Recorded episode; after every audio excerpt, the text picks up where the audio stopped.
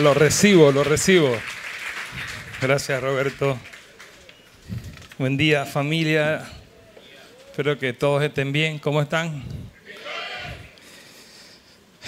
Bueno, qué gozo y qué expectativa después de este saludo tan tremendo.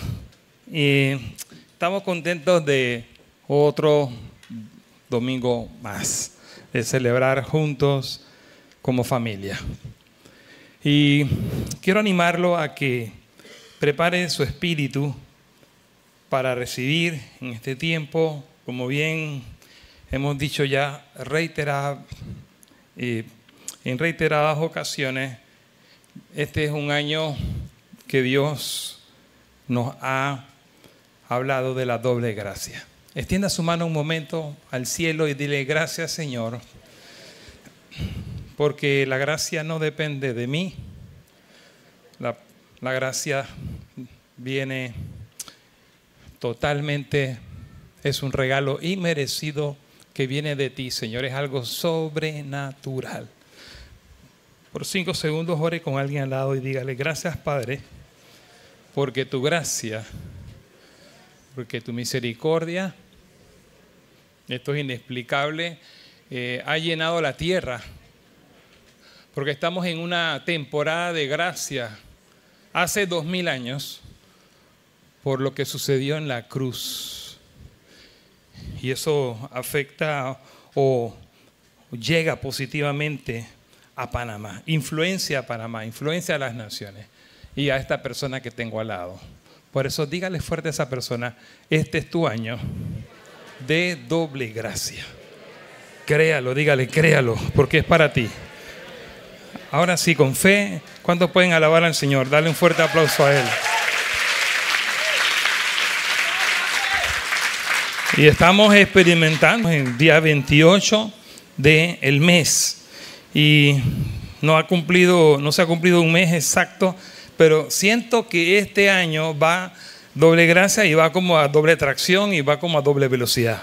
Siento que hemos vivido eh, impresionantemente, he vivido este año ya en 28 días eh, como, no sé, siento que como varios meses del año. Así que eh, voy a hablar una palabra que sería como la cuarta parte de esa palabra que define el año. La verdad no creo que haga una serie más larga, creo. Pero hemos estado viendo este año porque quiero meterle para llegar al punto que Dios no tiene hoy. Realmente hemos visto todo esto desde el año pasado, desde el último servicio del año, el llamado que tenemos. Dios nos está hablando de ser sal y luz, de ser eh, eh, enfocados. Desde el año pasado nos viene hablando eso, que este es un tiempo de activación a aplicar lo que somos como hijos. ¿Cuántos hijos de Dios hay aquí?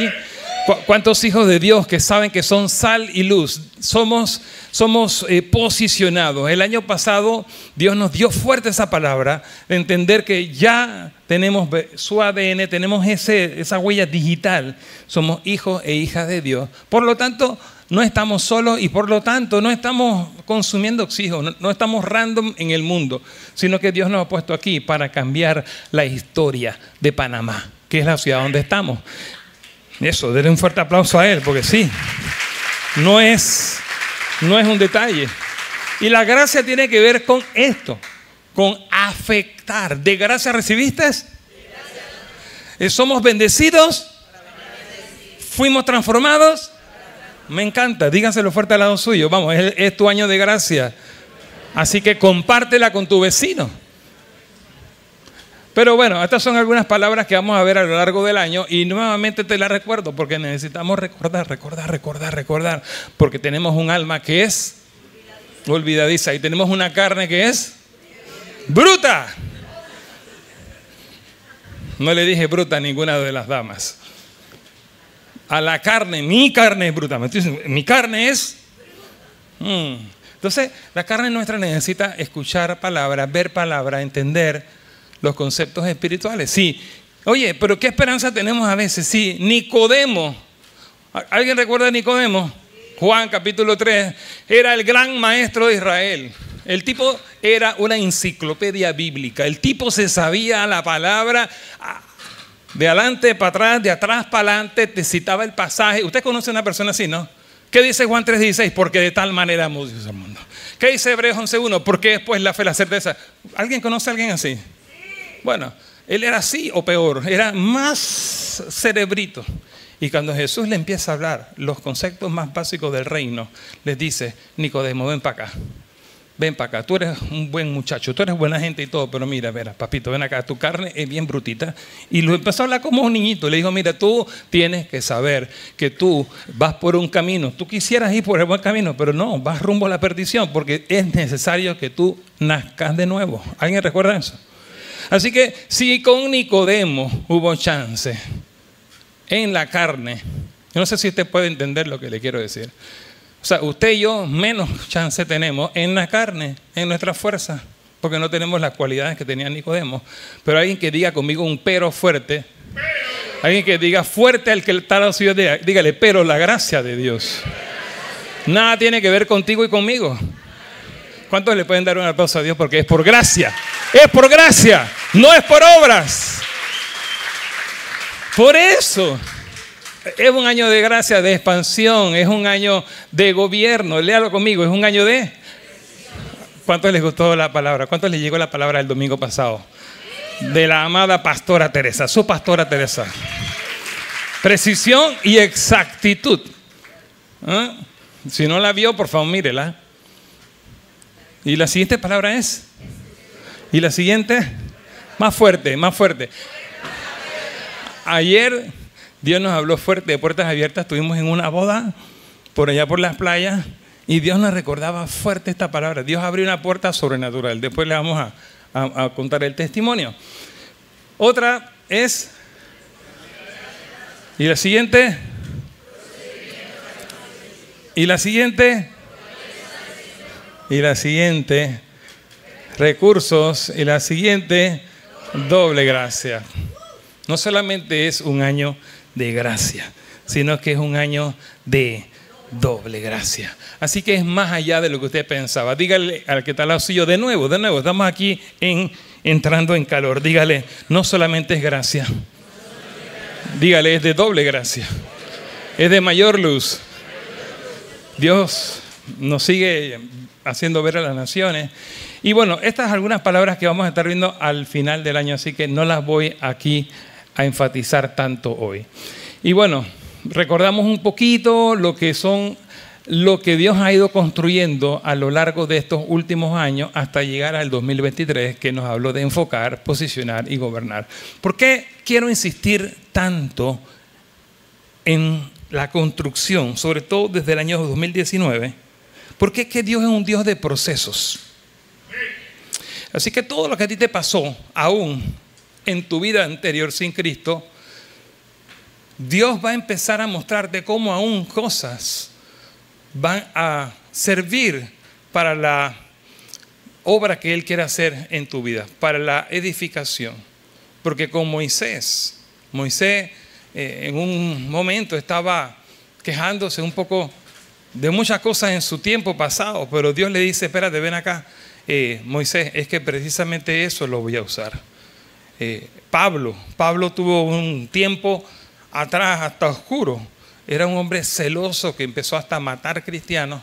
Y no estoy justificando el pasado y el, pecado, pero no te quejes más de tu pasado. Alguien que pueda levantar hoy un momento sus manos y, y deje, reciba esta palabra. No te estés quejando, no te estés lamentando. Mira tu futuro y mira tu presente, mira este tiempo, porque Dios te dice, tu pasado ya yo lo olvidé, pero tu pasado lo voy a usar, lo voy a usar con este presente de lo que estoy poniendo en ti, porque hay un futuro lleno de esperanza y lleno de doble gracia para ti, y esto es para alguien aquí que lo cree, esto es para todos los hijos e hijas hoy. No te tortures más con tu pasado. Pero Dios ha venido construyendo y llegamos al 2024 donde Dios nos dice doble gracia. Dios nos dice expansión y Dios nos dice gobierno. Porque mire la nación y mire, hemos estado orando por Panamá, hemos estado bendiciendo las elecciones, hemos estado orando por lo que será, ¿verdad? Su doble gracia, su plenitud siendo derramada sobre esta nación. La semana pasada empezamos que me tocó hablar a mí, la semana pasada habló Tere, pero la semana anterior yo hablé esta palabra que dice comprar sin dinero. ¿Cuántos la recibieron? ¿Cuántos recuerdan? Hoy quiero dar la palabra, la parte número dos de esa palabra. Y está basada en Isaías capítulo 55. Y también en Juan, versículo 1, capítulo 1, donde nos dice que de su, de su plenitud tomamos todos y gracia sobre gracia. De su plenitud tomamos todos y gracia sobre gracia. Lea ese versículo un momento, dígalo conmigo. De su plenitud tomamos todos. Dígalo, de su plenitud he tomado. Si usted es hijo, si usted es una hija de Dios, usted está posicionado en un lugar que se llama, como hijo de Dios, usted está sentado con Cristo en lugares celestiales y eso es un equivalente, es un sinónimo de decir que usted está en la plenitud de Dios. Y puede ser que usted está en la peor bancarrota de su vida, puede ser que usted está en la peor situación de enfermedad de su vida, puede ser que usted esté en la peor situación en cualquier área de su vida, pero de modo que si alguno está en Cristo, nueva criatura es. Las cosas viejas pasaron y he aquí todas, ¿cuántas? Todas son hechas, ¿qué cosa? nuevas. Entonces, usted está en Cristo. Si usted es un hijo y una hija de Dios, usted está habitando literalmente en Cristo. Y Cristo, dice el libro de Colosense, Él es, Él mismo es la plenitud que habita todo, en todo. Por lo tanto, si usted está en Cristo y los hijos de Dios están en Cristo, así que ¿cuántos hijos de Dios hay aquí? ¿Cuántas hijas de Dios hay aquí? ¿Cuántos hijos? ¿Cuántas hijas? Vamos, varones, se están quedando. ¿Cuántos hijos? Ahora sí todos. ¿Cuántos hijos e hijas hay aquí?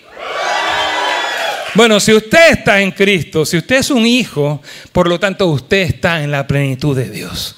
Usted no está en el vacío de Dios. Estábamos en el vacío y estábamos en el desorden, pero cuando entramos a ser hijo de Dios, estamos en este lugar espiritual que está dedicado a los hijos e hijas de Dios. Y lo importante de esto es que aunque, usted no lo vea, es aunque usted no lo sienta. Aló, esto eh, eh, trasciende a, mis emociones y, y, usted necesita, como Nicodemo, entender los principios espirituales y recordar que no es por vista, sino que es por fe. Así que haga una declaración conmigo. No puedo avanzar de ahí si usted no recibe esto. Vamos, levante su mano conmigo de nuevo y dígale, gracias Señor, porque soy tu hijo. Dígalo, gracias Señor, porque habito en lugares celestiales con Cristo Jesús. Y dígalo más fuerte, gracias Señor, porque estoy en tu plenitud. Ahora sí, dígalo conmigo, porque de tu plenitud hemos tomado he tomado y gracia sobre gracia. Vamos, si usted lo cree, dele una fuerte alabanza a Dios. Y te lo creemos, Señor. Te creemos esa palabra, Señor. Y comparamos esto con el shopping, con comprar. Y preguntamos la semana pasada, entre otras cosas, que a cuánto le gusta comprar. ¿A cuánto le gustan los sales? Cuando usted llega a un lugar y te dicen, hoy. Una vez nos bajamos de un viaje, veníamos de la India y paramos estratégicamente en el, eh, iba a decir el bus, eh, eh, el, avión hacía escala en New Jersey, cerca de un mall que se llama Jersey Gardens. No me acuerdo perfectamente, porque a mí me gusta hacer shopping. Así que resulta que el mall era un mall de outlets. Y llego a la tienda de una marca, no voy a decir la marca aquí, pero empieza con T y tiene una H. Y tiene colores como blanco, rojo y azul. ¿No? Y de repente resulta que estaban a 70% de descuento. Y cuando llego a la caja me acuerdo que tenía un correo de alguna vez que visité alguna de esas tiendas y me habían mandado, a pesar de cualquier descuento reciba un 50 extra. Así que yo dije, ¿esto aplica? Camisas me salieron en 6 dólares. Así que de repente usted me ve por ahí, un poco tagueado por ahí, dice, oye, marca, que yo sé comprar. sé comprar sin dinero. Mi esposa me dice, oye, este es nuevo. Mi amor, lo compré en rebaja. Allá le consta que soy bueno para comprar, ¿sí o no?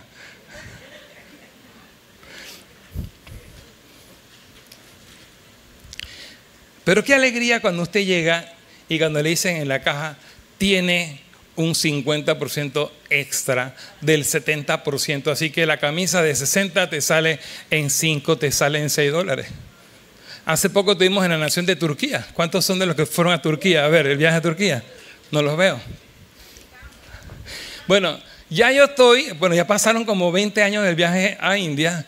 Y en el viaje este, este de Turquía, adivine lo que compro ahora. Medicinas. Fuimos a la farmacia. Parece mentira, pero digo, ¿dónde quieren ir a un mall? No, que llevo una farmacia. Y cuando llegamos a la farmacia, pregunto por una medicina que tomo para la presión. Es Forge 160-5.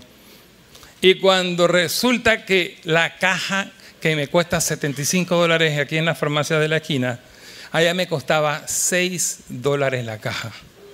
Hay que orar por las farmacéuticas en Panamá, por las farmacéuticas, porque eso, imagínense, 10 veces más. Así que me compré un par de cajitas. Yo creo que por ahí alguien más, ¿verdad? No me dejen solo, no me dejen solo, por favor. Por favor. Así que qué alegría, dígale que está al lado suyo, comprar sin dinero.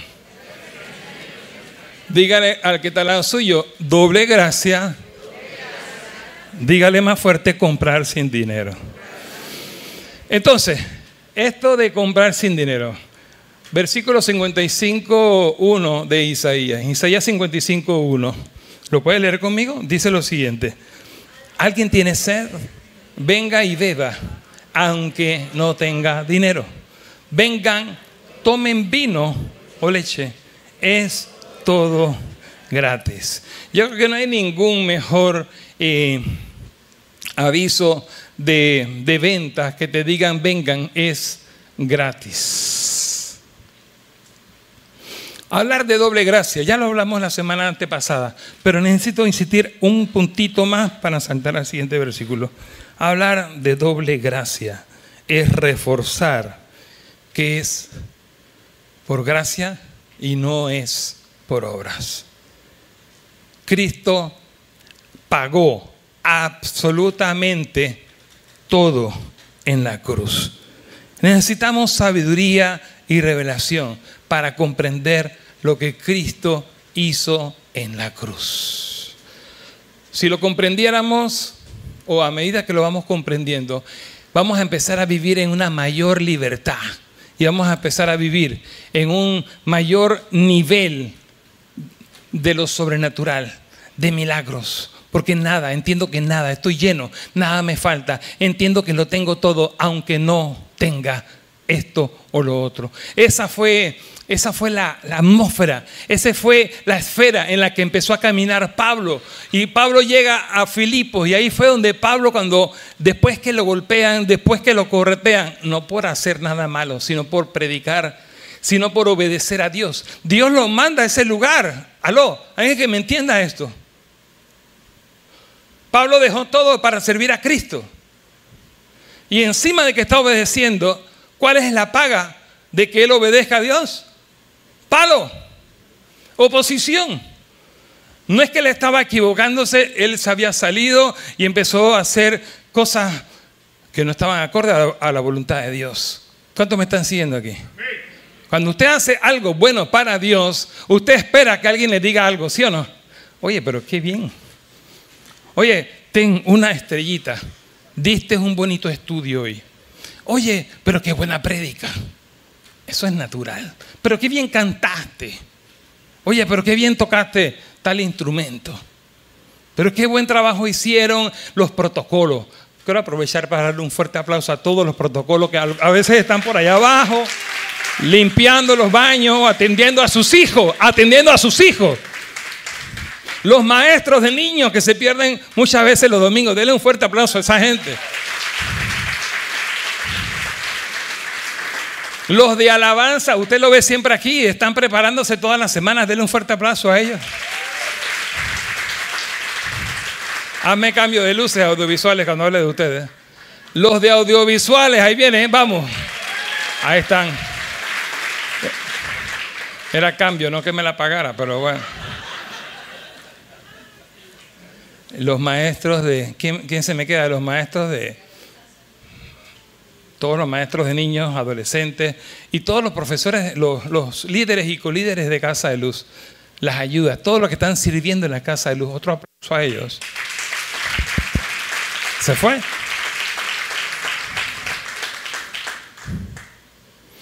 Ahora, cuando usted hace algo bueno, no, no, no si tuvo eh, que se equivocó y hay que llamarle la atención en algo que, que se les olvidó y no lo hicieron con precisión y exactitud, sino alguien cuando sí lo hizo perfecto, con precisión y exactitud. ¿Qué esperaría uno? ¿Y qué es lo que debía pasar? Estrellita. Qué bien lo hiciste. Pero el Señor dice, y no estoy justificando ni que seamos malagradecidos o desagradecidos o, o que no digamos lo que debe decirse, porque al que honra, honra.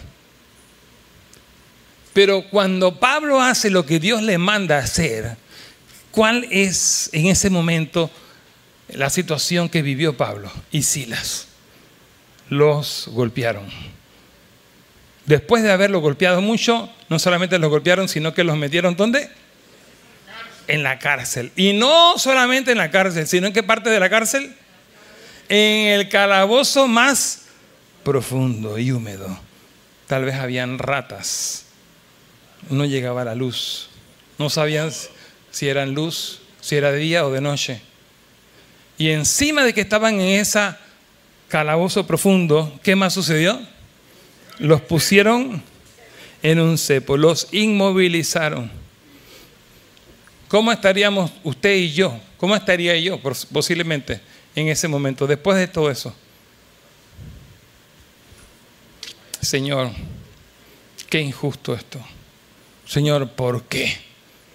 Señor, así me pagas, Padre.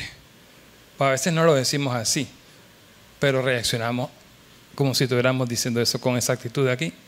Y esto no es para culpar a nadie.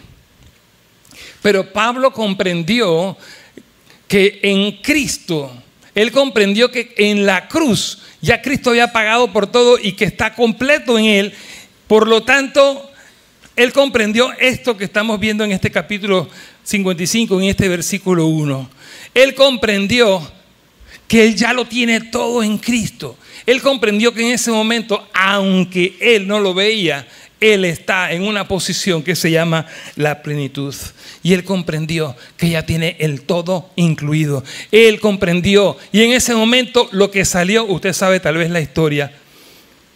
Y resulta que Pablo, lo que pudo hacer en ese momento, lo que le salió en su espíritu, provocó un terremoto grande que abrió la cárcel. Y lo que él hizo no fue otra cosa, sino que alabar a Dios y darle gracias a Dios. Dice que a medianoche Pablo estaba alabando a Dios, él y su compañero de prisión, Silas de tal manera que se produjo un terremoto.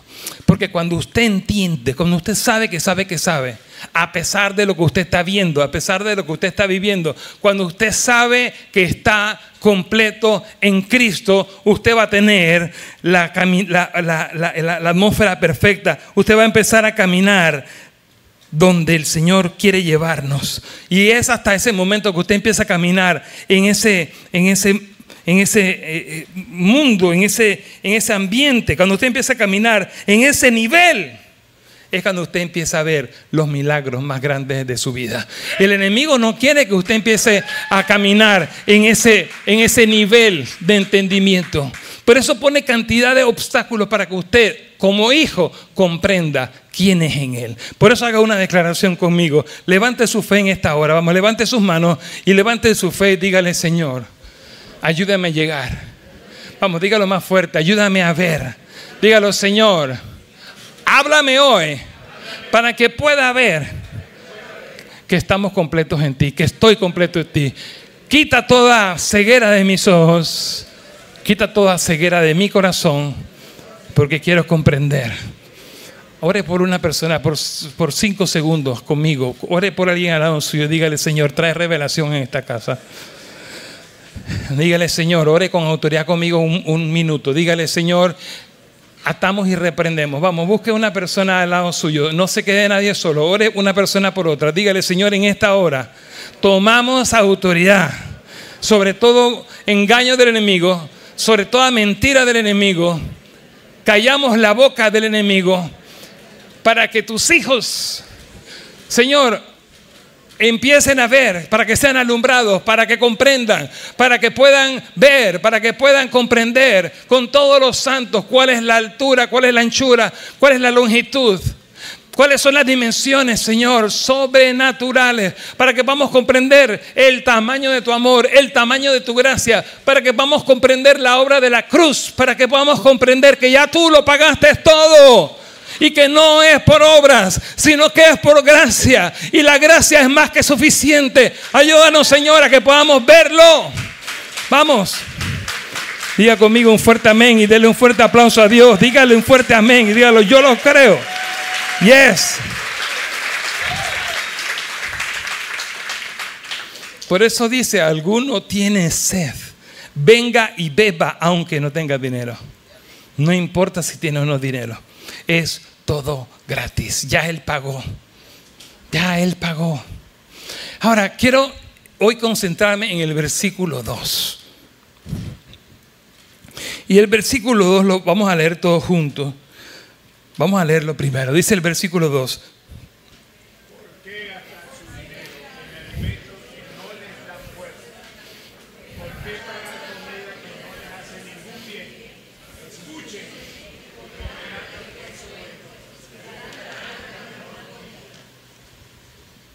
¿De qué trata ese versículo 2?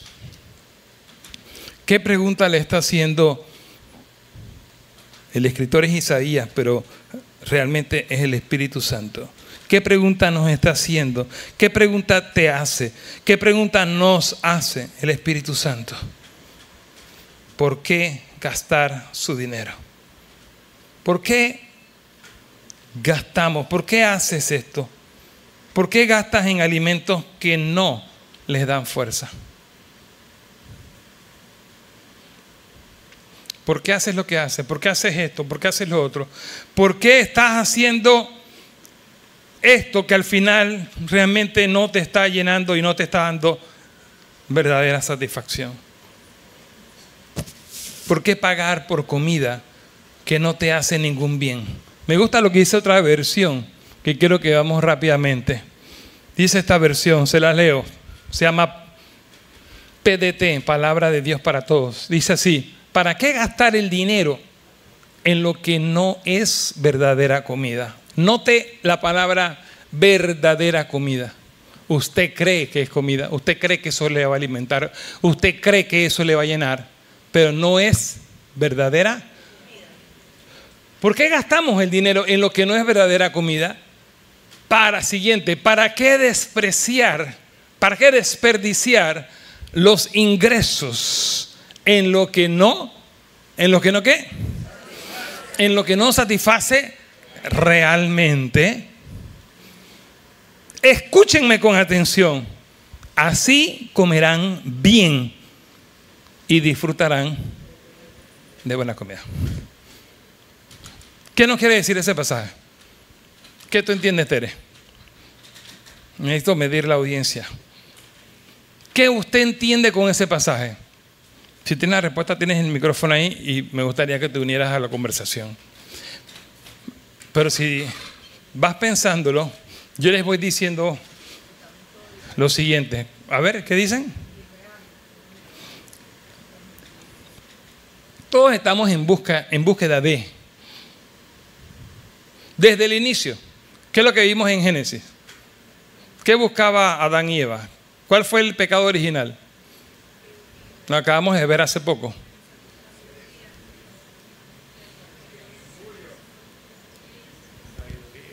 Usted y yo no tenemos mucha diferencia a Adán y Eva. Adán y Eva estaban en el Edén. Adán y Eva estaban en una posición donde ellos lo tenían todo. Ellos, a pesar de que no tenían ropa y estaban desnudos, ellos lo tenían todo. Esa posición es el origen, esa posición, como hemos dicho en Casa de Luz por par de semanas, estar en el Edén nos habla de ese ideal de Dios donde Dios nos quiere llevar. En Cristo nosotros estamos regresando al Edén. Él nos regresó posicionalmente, pero nosotros tenemos que entender que estamos ahora en Cristo en un lugar que se llama el Edén. ¿Y sabe quién es ese Edén? Ese Edén es Cristo mismo. Por eso estar en el Edén es sinónimo de estar en Cristo. Por eso es que la ropa no es necesaria. Y no es esto no lo estoy diciendo para que nadie ahora empiece a quitarse la camisa o el pantalón o quitarse los zapatos. Yo lo que quiero que entendamos es que el Edén habla de estar en Cristo. Adán y Eva estaban allí y a pesar de estar en el Edén, ellos no estaban satisfechos. En el momento en los que ellos comieron el fruto, eso lo acabamos de ver hace poco, ellos comen el fruto y usted sabe todo lo que pasó. Pero ¿qué es lo que ¿Qué es lo que nos dice este pasaje? ¿Y qué es lo que conecta esto con Génesis? ¿Y qué es lo que conecta esto con la humanidad hoy día? Porque la humanidad sigue siendo la misma. Mira lo que dice, vamos a leerlo de nuevo en esta versión. ¿Para qué gastar el dinero en lo que no es verdadera comida y para qué desperdiciar los ingresos en lo que no satisface realmente. Escúchenme con atención. En otras palabras, ese pasaje que, escucha aquí, que, dice aquí, escucha con atención, está hablando de Shema. Está hablando de una condición espiritual, Shema. Shema es una palabra en hebreo que habla de un oído despierto, abierto dispuesto a obedecer. No es solamente escuchar, no es solamente venir a la iglesia y sentarse a escuchar, sino es a estar dispuesto a obedecer, a ser hombres y mujeres que obedecen y que están queriendo entender los principios, buscar para obedecer. Escúchenme con atención y así comerán bien y disfrutarán de una buena comida. Dios quiere quitar la insatisfacción. ¿Tienes algo en, eso? ¿No? Dios quiere quitar toda insatisfacción de nuestros corazones. Dios quiere quitar lo que el enemigo ha usado por tantos años, desde Adán y Eva, desde nuestros padres. El enemigo ha sabido cómo neutralizar a la humanidad con la insatisfacción. Y quiero, antes de leerle el otro pasaje, que creo, que el otro pasaje va a aclarar mejor este, vamos a ir al libro de Ageo por un momento, pero póngase de pie un momentito y haga algo conmigo, porque yo sé que el enemigo no quiere que usted reciba esto. Busque un compañero de oración al frente, no la persona que está al lado suyo, al frente o atrás suyo, alguien que no vino contigo, y declárele esta palabra. Dígale, hoy quiero declarar sobre ti un tiempo de libertad Dígale a esa persona, hoy es un día donde escamas espirituales caen de tus ojos. Dígale, hoy tomamos autoridad. Declaramos la libertad del Señor sobre esta casa. En el nombre de Jesús, oro por ti y declaro un tiempo de alineamiento que puedas comprender la posición que tienes en Cristo. Amén. Amén. ¿Cuál es tu mayor batalla, familia? Esta, esta encuesta se la pregunté a Tere. La parte, estos son hombres y estas son mujeres. Bueno, algunas de ellas, no son, no son todas, pero algunos hombres luchamos con la lujuria. Hombres valientes a confesarlo, ¿Luchamos con el sexo? ¿Cuál es una de las luchas más fuertes del hombre? A ver, hombre, ¿sí o no? Si usted es hombre, usted tiene que decir que sí. ¿Sexo? ¿Pornografía? ¿Nos llama la atención la pornografía? Desde niño, a los Hombres, ¿cuántos son hombres aquí para confesarlo? Hombre que es hombre es atraído por la vista, olvídate. Esto no es para avergonzar a nadie. Este es un asunto desde el más viejo hasta el más joven. Pero ¿cuál es la mayor lucha? Puse algunas aquí. Esto no es una lista exhaustiva. Esto es una listita ahí de las principales. ¿Cuál otra? Falta de propósito o entender la hombría. Y a medida que va pasando el tiempo, el hombre empieza a carecer más de eso. En los tiempos atrás, tal vez por la escasez que había en muchas cosas, era más normal que usted veía un niño de 10, 12 años, 13 años que ya era un hombrecito. Y ya trabajaba o ya hacía algo para ayudar en casa. Y ya era una persona desenvuelta y que sabía hacer esto. Y cada día estamos viendo a jóvenes más viejos, más mayores, que no saben qué hacer en la vida porque a veces lo tenemos todo, pero no carecemos de de tener entendimiento, sabiduría, propósito, entender la hombría. Y puse otra aquí y es no comprender que son proveedores. El cazador. Hace mucho tiempo, hoy día usted pide comida por ahí y usted come. Cualquier persona, si usted quiere, empieza a pedir por ahí y alguien le da y usted va a comer. Pero hace muchos años no habían supermercados, no habían como hoy día, maneras de conseguir, no había producción como hoy día, y el hombre tenía, si no trabajaba, el que no trabaja, que no come. La gente tenía que trabajar y trabajaba duro. ¿Cuántos hombres me están comprendiendo aquí hoy? A ver, ¿cuál es entonces la de las mujeres? Tere, léemela tú, porfa, al micrófono. Esa lista la hizo Tere. La de las mujeres, no la Defiéndeme, de la de las mujeres, la de las mujeres. Porque después las mujeres dicen que la estoy acusando. Insatisfacción, inseguridad, chisme, crítica. Creo que hablar mal de los demás y chisme y crítica se conecta en una sola, pero bueno, la pusiste así. ¿Están de acuerdo las mujeres? Insatisfacción. Es que tengo, necesito un zapato como chocolate. Pero mi amor, tenés cinco. No, es que el chocolate que necesito Fíjate, fíjate el traje este. Este no es igual. Es que, pero es que sí es igual. No, no, pero es que necesito uno que tenga la textura distinta, más parecida a esto, o que no tenga la plataforma. Este se la sabe toda. Meli como que te da trabajo ahí, ¿no? Hay hombres que parecen mujeres y hay mujeres que parecen hombres. Exacto. Ya, apágale el micrófono, por favor. Era para que, era para que mires la lista. No, si te paras acá sí puedes hablar, pero allá sentado no. Ahora, mire lo que dice Ageo 1.5. Ven, pues véntele para que me ayudes a leer acá. Ahora, dale desde ahí. Léelo desde ahí. Dice, ahora pues dice el Señor Todopoderoso, piensen bien lo que están haciendo. Ustedes siembran mucho, pero es poco lo que cosechan. Comen, pero no quedan satisfechos. Beben, pero no les alcanza para saciarse. Se visten, pero no lo suficiente para abrigarse. Ganan dinero, pero se les va como si tuvieran roto el bolsillo. El Señor Todopoderoso dice, piensen bien lo que están haciendo. Vayan a las montañas y traigan madera para reconstruir el templo, y yo mostraré mi buena voluntad a este templo, y seré glorificado en él, dice el Señor. Ustedes esperaban una gran cosecha, pero les resultó muy escasa. Luego, cuando la almacenaron en sus casas, yo soplé e hice que se acabara rápido. ¿Por qué? Pues mi casa está en ruinas, mientras ustedes se dedican a las suyas, dice el Señor Todopoderoso. Debido a esto, el cielo ha retenido la lluvia y la tierra sus frutos. Por eso he determinado que haya sequía sobre la tierra, las montañas, el trigo, la viña, el aceite, sobre todo lo que la tierra produce, sobre la gente, los animales y sobre todo su trabajo.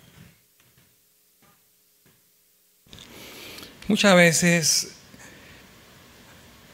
esta palabra se la, da Dios a Israel y no voy a hablar tanto detalle de eso, solamente quiero aplicar algunos principios que vemos relativos a, a Isaías 55, 2, que es el pasaje central.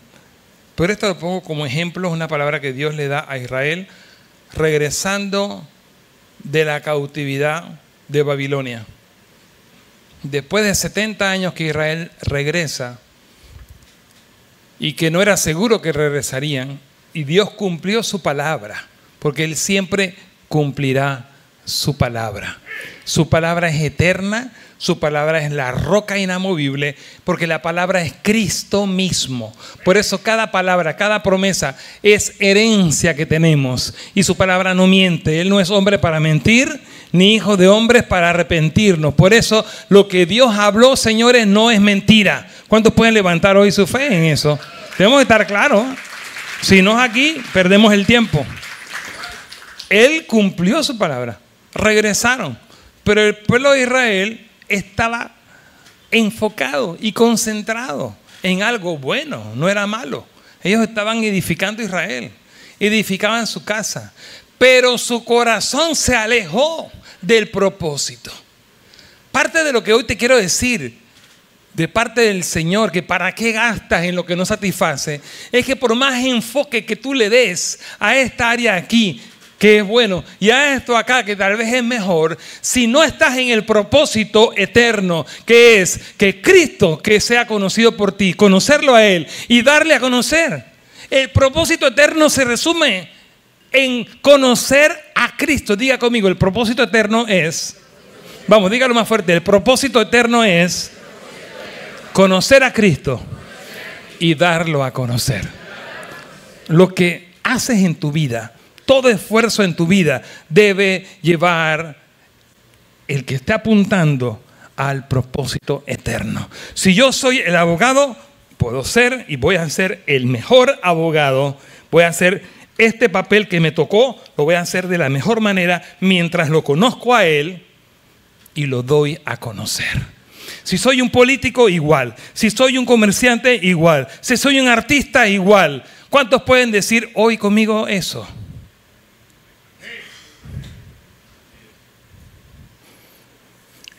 Pero el pueblo de Israel se desenfocó y empezaron a construir para su propio propósito. Y el Señor le suelta esa palabra que acabamos de leer en, la versión PDT, pero quiero leerla de nuevo en NTV. Dice en NTV, léalo conmigo todos por favor. Esto es lo que dice el Señor de los ejércitos celestiales. Acompáñame. Miren lo que les está pasando. Vamos, dígalo conmigo. Ah, perdón, perdón. Es que no se pasó acá. Ahora sí, dígale por favor, pastor. No es audiovisual, es el pastor acá. Vieron, chicos, que no estoy hablando mal de ustedes. ¿ah? Ahora sí, léalo conmigo. Esto es lo que dice el Señor de los ejércitos celestiales. Miren lo que les está pasando. Han sembrado mucho, pero cosechado poco. Una pausa ahí. Tal vez algunos se identifican hoy. He sembrado mucho, pero he cosechado poco. Esta palabra es para ti. Esta palabra es para muchos y esta palabra es para un despertar hoy en este lugar. Así que léalo con fe, sígalo leyendo con fe. Diga conmigo, comen, pero no quedan satisfechos. Beben, pero aún tienen sed. ¿Alguien? Siguiente, se abrigan, pero todavía tienen frío. Sus salarios desaparecen como si los echaran en bolsillos llenos de agujeros. En otra versión, en Reina Valera del 60 dice, tienes el bolsillo roto. Y metiste tu plata en saco roto. Por lo tanto, vamos, esta palabra es para alguien aquí. Dígalo, esto es lo que dice el Señor de los ejércitos.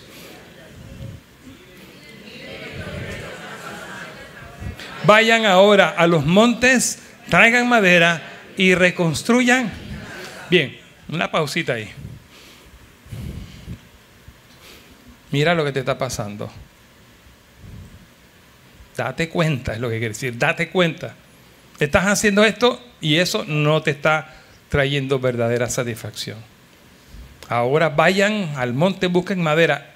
Todo eso que quiere decir ahí, leyendo entre palabras, entre letras, ¿qué quiere decir ahí? Enfócate en construir apuntando a mi propósito eterno, que es conocerlo a Él y darlo a conocer. Póngase de pie y lea el resto conmigo, vamos. Yo sé que aquí estamos haciendo ejercicio. Esto es la, mejor iglesia, ¿sabe? Usted hace ejercicio aquí mientras escucha la palabra. Oh, y usted está haciendo un squat ahí, así que no se me ponga bravo. Vamos, que esto es para despertarlo, no solamente físicamente, sino en su espíritu. Y levante su mano y diga conmigo, mire lo que le está pasando. Mire lo que me está pasando. Señor, abre mis ojos. Ayúdame a ver lo que me está pasando.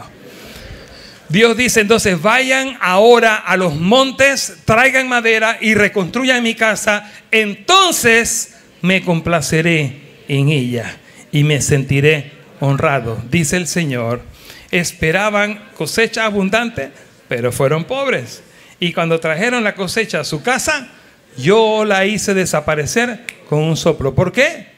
Porque mi casa está en ruina dice el Señor de los ejércitos celestiales, mientras ustedes se ocupan de construir sus casas elegantes, es por causa de ustedes que los cielos retienen el rocío y la tierra que produce cosechas. Mire, una pausa ahí.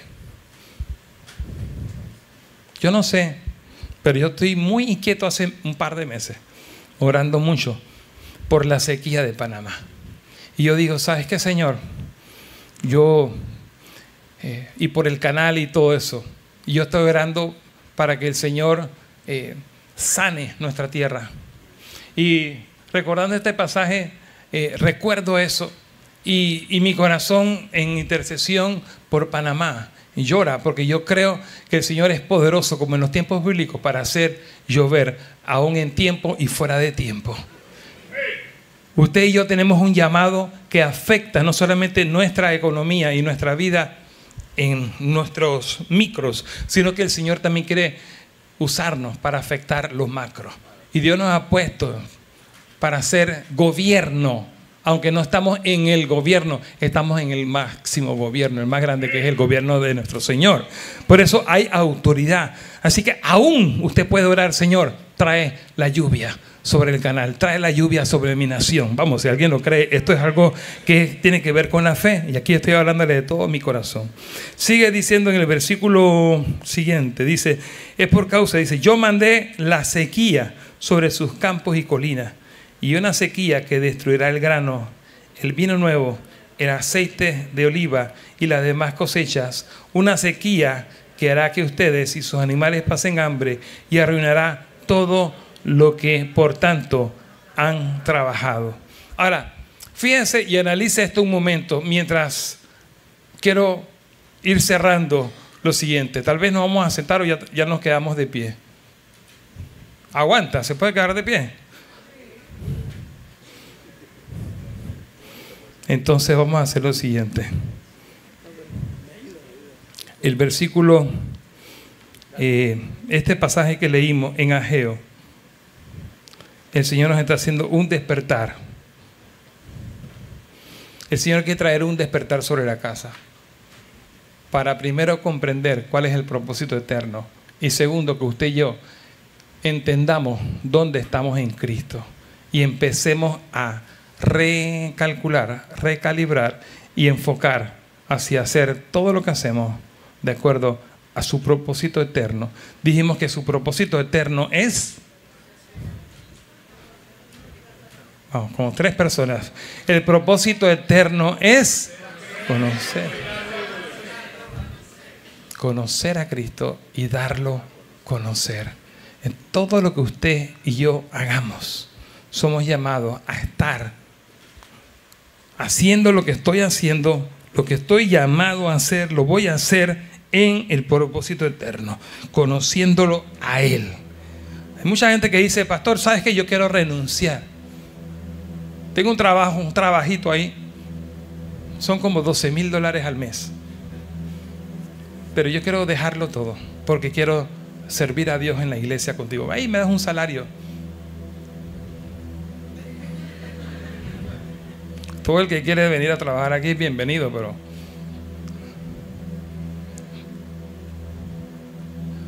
¿necesitamos gente para la obra o no? Se necesita. Estamos orando por obreros. Pero puede ser que Dios no te llamó a dejarlo todo. Y puede ser que Dios donde estás te va a usar y te quiere usar. Entonces ver pasajes como este, ese pasaje de Ageo 1, 5 al 11, sigue tremendamente y termina con una promesa donde Dios dice que Dios despertó el espíritu de Ageo, de Zorobabel. Dios lo despertó. Yo creo que hoy Dios despierta nuestro espíritu. Dios despierta el tuyo para entender que todo lo que vamos a hacer en este año 2024 o en esta temporada es de acuerdo a su propósito eterno. Te quiero terminar con el siguiente versículo. Tal vez hoy nada más voy a ver dos versículos de Isaías 55, que fue el 2 y ahora el 3. Lea conmigo el 3. Mire lo que dice. Vengan a mí con los oídos bien abiertos. Escuchen y encontrarán vida. Haré un pacto eterno con ustedes. Les daré el amor inagotable que le prometí a David. Como hemos dicho muchas veces, en reiteradas ocasiones hemos dicho y repetido y repetido y repetido hasta la saciedad, que a Dios no le interesa tus bienes. A Dios no le interesa cosas que Él te ha dado a ti. Dios nos los dio absolutamente todo. Usted vino y nació al mundo como ni siquiera ropa tenía. Y ni siquiera podría valerse por usted mismo. Todos nacimos de una madre. ¿Recuerdan su mamá? Honramos a nuestras madres, ¿no? Qué preciosa. Yo tengo una mamita hermosa que gracias a Dios todavía la tengo. Emilia, tú tienes una mamá que todavía tienes. Abuelita. Ella es la mayor de la casa. Abue. Un aplauso a ella que está por ahí. No se pierde, ahí está, ¿ves? Alumna mía de la Casa Luz, donde Chantal y Juanca, donde Juanca vive, donde Chantal. Y ella no se pierde una clase. Wow. Pero todos nacimos de una madre. Todos dependimos de una madre.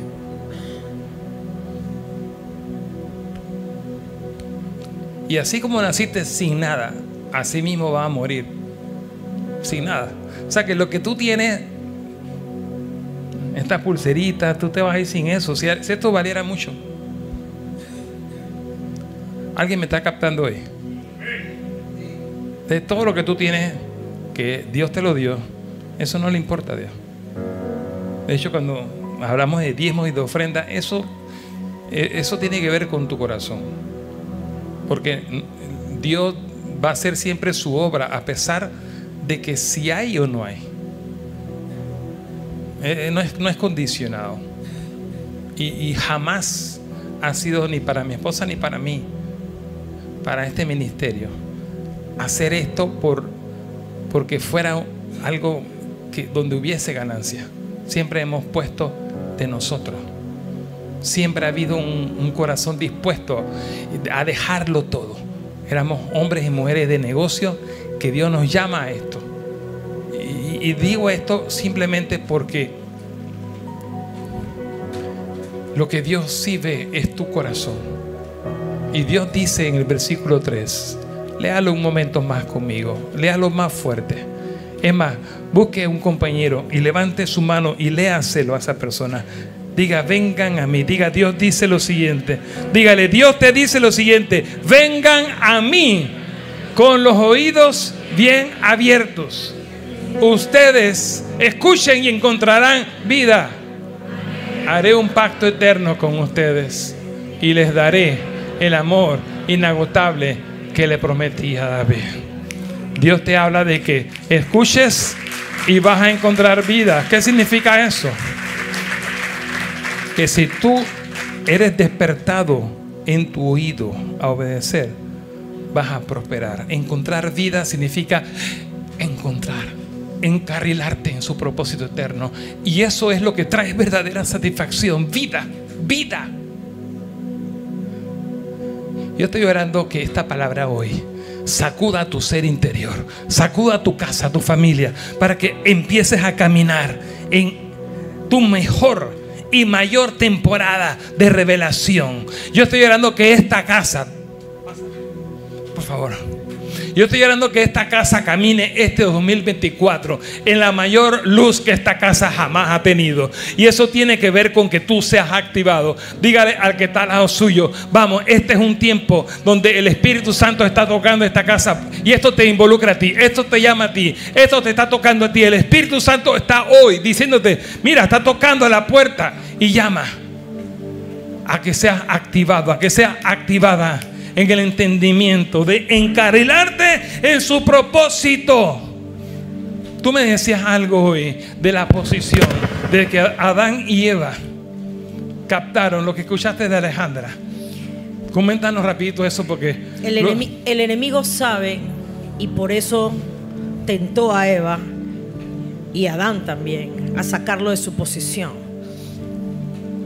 Porque cuando estás en Cristo, que es nuestra posición correcta, Adán y Eva estaban en Cristo, los movió de Cristo, porque los engañó haciéndole ver que necesitaban otra cosa.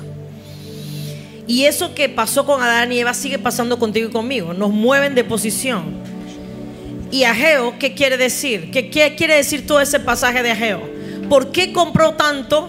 ¿Por qué me esfuerzo? Muchos aquí, estoy seguro, esta es una congregación de gente esforzada, profesional, trabajadora, estudiosa, gente de excelencia. Pero muchos aquí tal vez están frustrados. Y me he visto en esa frustración. De que haces mucho y no ves la reciprocidad de lo que estás haciendo.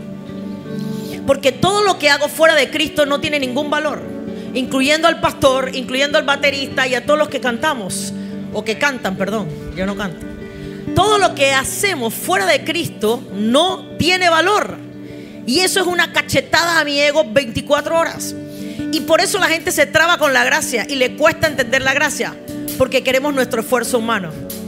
Y tu esfuerzo humano sin Cristo no tiene valor. Fuera de Él no hay nada. Eso me anula totalmente a mí. Fuera de mí en Cristo no hay nada. Yo te hago una pregunta, José, y para todos ustedes. ¿Por qué en un momento criticamos a los demás y hablamos mal de la gente? Porque de alguna manera nos queremos distanciar de algo que yo puedo hacer sin Cristo igual. Si yo critico a Carlos y a Isabel porque son vagos, pero en Cristo dejaron de ser vagos y se volvieron responsables, ¿por qué los critico si al final me pasa lo mismo a mí. Cuando lo hago en Cristo, yo no tengo ningún mérito. Cuando lo hago sin Cristo, tengo total misericordia de Él para que lo haga en Cristo. Al final de cuentas, quedamos en la misma. El ser humano vive criticando a los demás, vive juzgando a los demás, porque se cree superior a los demás. Cuando en Cristo yo soy perdonada por lujuriosa, por egoísta, por chismosa, por criticona, ¿por qué no tengo misericordia de ti cuando tú podrás ser restaurado si en Cristo lo logras hacer? Si no estás en Cristo, tengo misericordia de ti porque pobrecito, no tiene a Cristo. Pobrecito el presidente Maduro, pobrecito el narcotraficante, pobrecito el chismoso criticón, pobrecita tu suegra, pobrecito tu hermano, pobrecito aquel que tan mal te cae, que tanto te fastidia.